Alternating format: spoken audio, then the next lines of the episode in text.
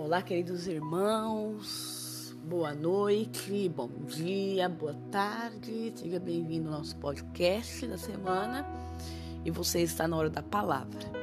Hoje nós vamos ler o livro de Gálatas 5, versículo 13. Eu quero que você abra a sua Bíblia junto comigo. Vamos meditar juntas na palavra de Deus. E lá em Gálatas 5, eu só abrir a minha Bíblia aqui e encontrar, porque fechou. Gálatas 5. Gálatas 5. Pronto, achei. Vamos lá então para o versículo 13. Mas antes eu gostaria de fazer uma breve oração. Eu peço, eu peço que você feche os seus olhos aí onde você está e ligue seu pensamento no Senhor. Pai, em nome de Jesus, nesse momento eu quero entregar a vida desse ouvinte que está ouvindo-me falar nesta noite, ou nesse dia, ou nessa tarde, ou nessa manhã. Senhor, não sei qual é o horário do dia dela. Eu também não sei o que ela tem passado durante o dia dela, durante a semana dela.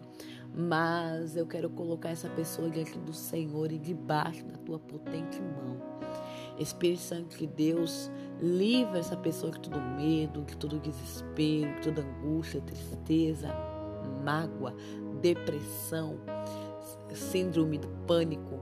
Senhor Deus, em nome de Jesus, e que essa pessoa venha confiar cada dia mais no Senhor. Ela possa se apegar cada dia mais em Ti, Senhor Jesus. Pai, usa-me nesse momento para ser boca do Senhor na vida dessas pessoas e que essas pessoas possam ser alcançadas e atingidas pelo Senhor poderosamente. Eu te peço em nome de Jesus. Amém. Então, abra sua Bíblia lá no livro de Gálatas 5:13. Vamos ler junto comigo. E o texto diz assim: A liberdade é limitada pelo amor. Porque vocês, irmãos, foram chamados à liberdade, mas não usem a liberdade para dar ocasião à carne. Pelo contrário, Sejam servos uns dos outros pelo amor.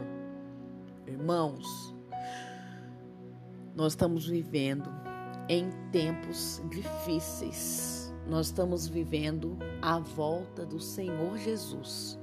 Nós estamos vivendo em tempos em que a profecia, em que a palavra de Deus ela tem se cumprido e todo aquele que crê que Jesus vai voltar tem visto grandes sinais do Senhor no céu, na terra, no ar, na natureza, da volta de Jesus. A volta de Jesus não é brincadeira. A volta de Jesus não é ficção científica, como muitos dizem. A volta de Jesus não é um filme feito lá em Hollywood. Não é. A volta de Jesus ela é mais real do que qualquer coisa. Jesus realmente está voltando. E as pessoas deste mundo e as pessoas que andam com Deus estão se esquecendo que Jesus vai voltar para buscar a sua igreja, mas vai buscar, vai vir para buscar uma igreja santa, lavada, remida no sangue de Jesus, uma igreja purificada, adornada, sem mácula, sem mancha nenhuma. Essa é a igreja que vai subir e que vai adentrar aos portões celestiais. E as pessoas hoje em dia têm usado de uma falsa liberdade para andar com Deus do jeito que quer e para cultuar a Deus da maneira que acha que tem que ser cultuado. Paulo mesmo diz aqui: não usem a liberdade de vocês para dar ocasião à carne. Nós somos chamados para ser livres pelo Senhor. Mas isso não nos dá o direito de usar essa liberdade em prol da libertinagem, de usar em prol da sacanagem.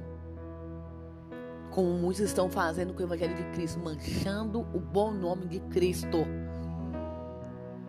profanando o nome do Senhor Jesus dizendo que estão levando a palavra de Deus, falando que estão levando a mensagem do Evangelho, quando na verdade eles estão dando é ocasião à carne deles pecaminosa para fazer a vontade deles se cumprirem debaixo do nome de Deus, debaixo do nome de Jesus, fazendo coisas indecentes e imorais, cantando músicas que não agradam o Senhor.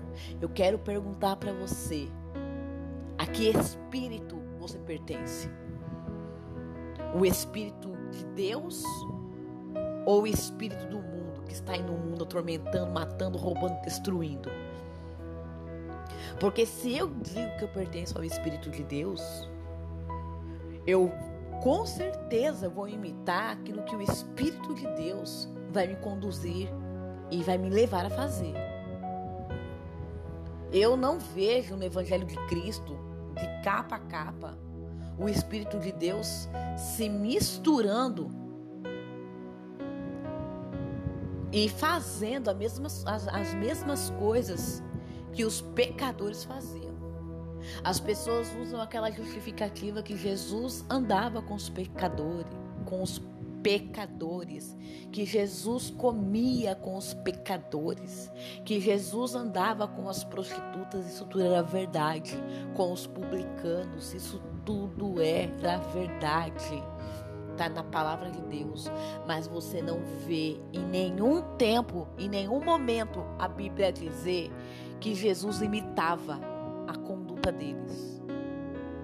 Que Jesus, Jesus estava no meio, mas Jesus não era igual. Jesus não não fazia as mesmas coisas que eles faziam. Jesus estava no meio de beberrões. Mas nem por isso Jesus enchia a cara de bebida. Até ficar bêbado, até cair. Jesus estava no meio das prostitutas. Mas nem por isso Jesus dava dinheiro para elas e pagava uma noite de, de, de prazer com elas.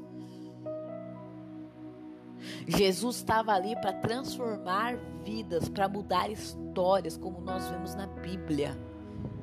Quando ele chegava no meio dos pecadores, no meio das prostitutas, era para levar a palavra de transformação de vida, de conduta, de pensamento, não para se igualar a eles, não para imitar a mesma postura e a mesma conduta que eles.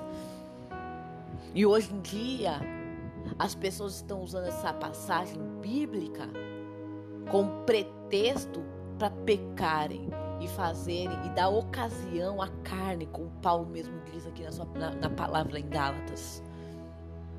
Meus irmãos, nós somos chamados para viver uma vida de santidade, de santificação, na qual ninguém verá a Deus sem essa santificação. Isso serve para mim, isso serve para você, isso serve para todo mundo. E não vai escapar um do julgamento do Senhor. E cada um vai ser recompensado segundo as suas obras. Lembre-se disso. Você vai ser recompensado segundo aquilo que você faz para Deus. Cada um vai prestar conta daquilo que você faz para Deus. Que fruto que você tem plantado? Que árvore é você? Que semente que tem germinado? Que você tem germinado, que você tem dado, que você tem, que você tem produzido? Frutos bons ou frutos ruins? Eu conheço a árvore, como Jesus mesmo disse, pelos frutos. Se a árvore é boa, vai dar fruto bom, vai dar, vai dar, vai dar frutos bons. Mas também se a árvore formar, eu vou conhecer também ela pelos frutos. E frutos fala de comportamentos, de comportamento, de postura. Que tipo de comportamento você tem tido? Que tipo de palavra tem saído da sua boca?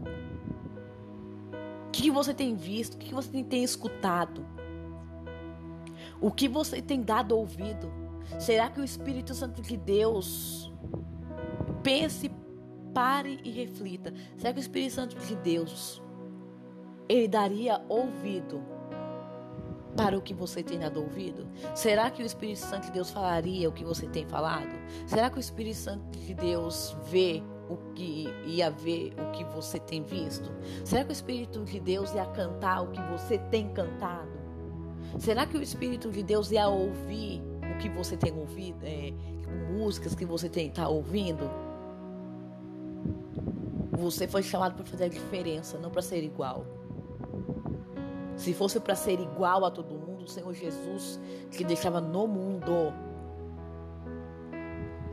que deixava no mundo, mas Jesus que chamou para viver uma vida para Ele e com Ele, para que você faça a diferença onde você estiver, não para ser igual. Não para imitar a mesma conduta, a mesma postura que a deles, mas para, mas para ser diferente. Então, vá e faça e seja, em nome de Jesus, a diferença. E pare de levar as coisas de Deus com brincadeira. E pare de levar as coisas de Deus de qualquer forma, de qualquer maneira. Será que já pensou se o Senhor nos abençoasse de acordo é, de acordo com a nossa vida com ele, assim, tipo, como nós tratamos as coisas dele? Será, pensa e reflita, será que você seria muito ou pouco abençoado? Ou não seria abençoado? Se Jesus te recompensasse segundo você trata as coisas dele, segundo como você anda com ele, como você age, com, certos, com certo tipo de comportamento. Pare e reflita. Jesus quer transformar, transformou a sua vida para que você agora transforme a vida de outras pessoas através do nome dele, mudando de comportamento. Então, em nome de Jesus, não seja igual. Em nome de Jesus, vá e faça a diferença.